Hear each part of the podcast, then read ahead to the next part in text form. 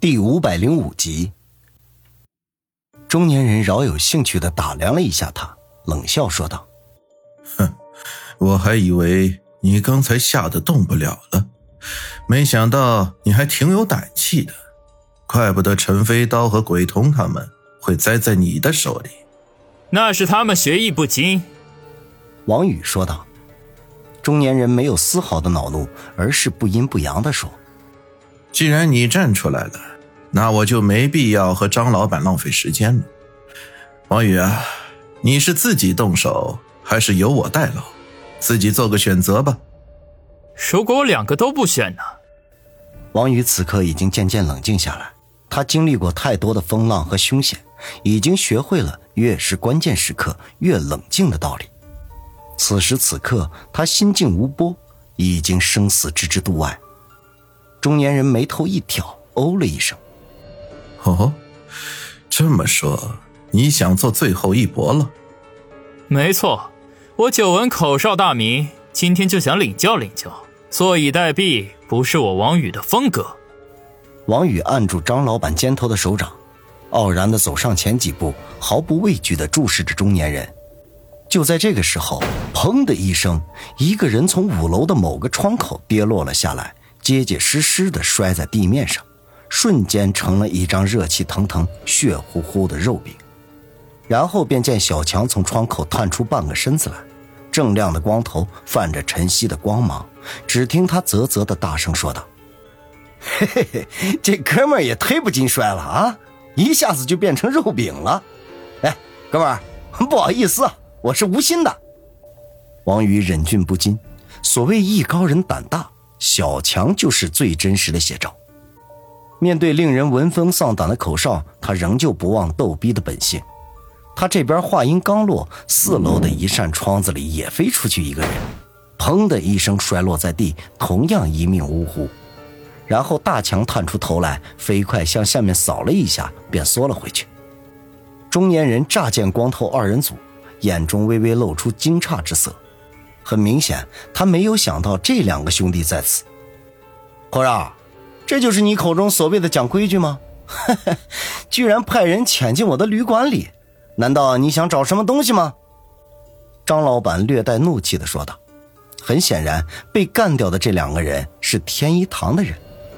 中年人恐怖的脸颊抽搐了一下，忽然森然的说道：“强者才有谈论规矩的资格。”像你这种凭着家族背景的窝囊废，凭什么来跟我讲规矩？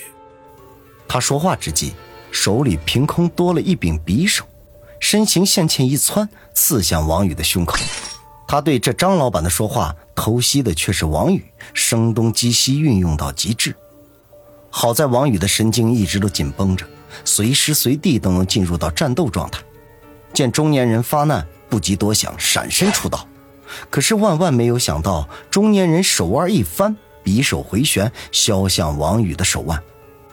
王宇吃了一惊，赶紧缩手回来。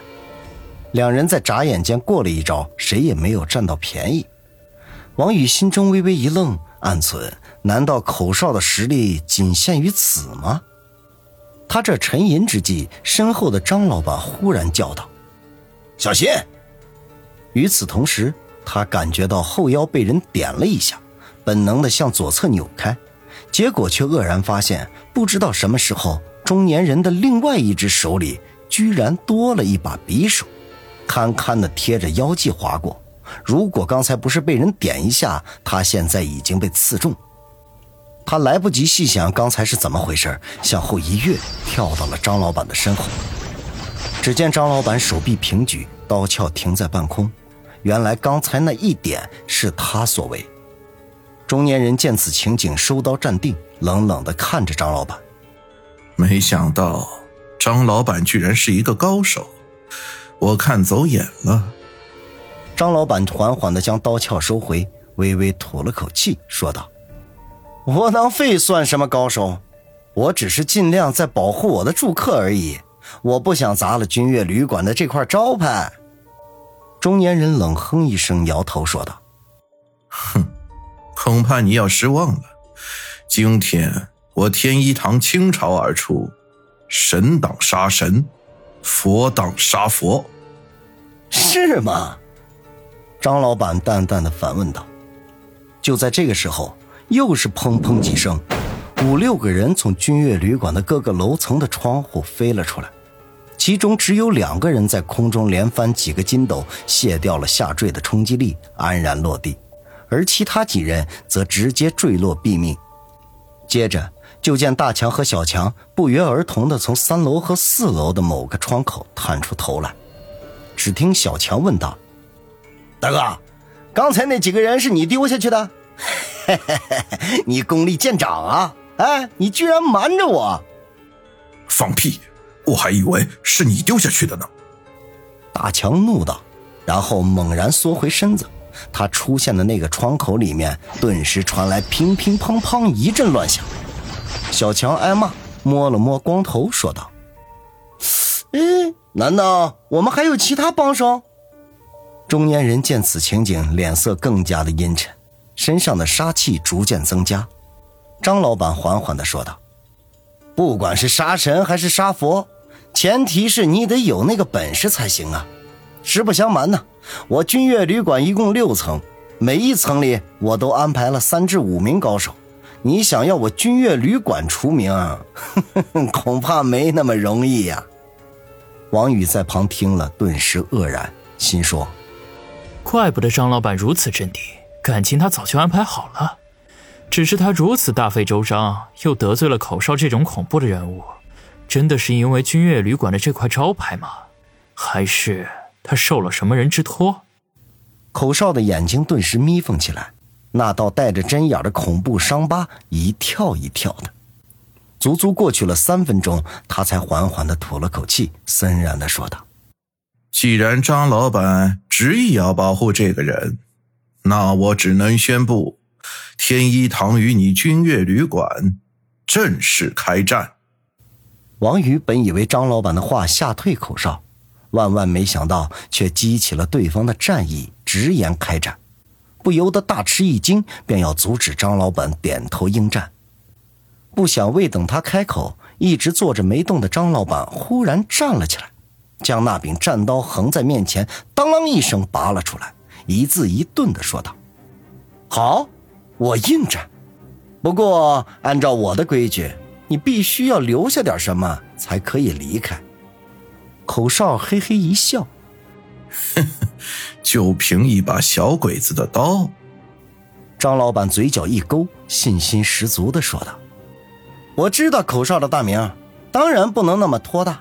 你抬头看看，到目前为止，至少有十几名狙击手把你锁定为目标。就算你实力再强，恐怕也躲不过他们的狙击吧。”口哨的脸色终于发生了细微的变化，本能的向张老板身后的旅馆扫了一眼。然后深吸一口气，说道：“算你狠。”说完，右手扬起，唰的一下，将左手的小拇指切掉，居然连一丝痛苦的表情都没有。然后毅然转身，大步流星的向远处的白色路虎而去。王宇不由得对口哨生出几分佩服来，这位果然名不虚传，是个狠人呐。可与此同时，又有些担心，口哨睚眦必报，肯定会立刻对君悦旅馆开战。面对天一堂大批的杀手，他们是否有一战之力呢？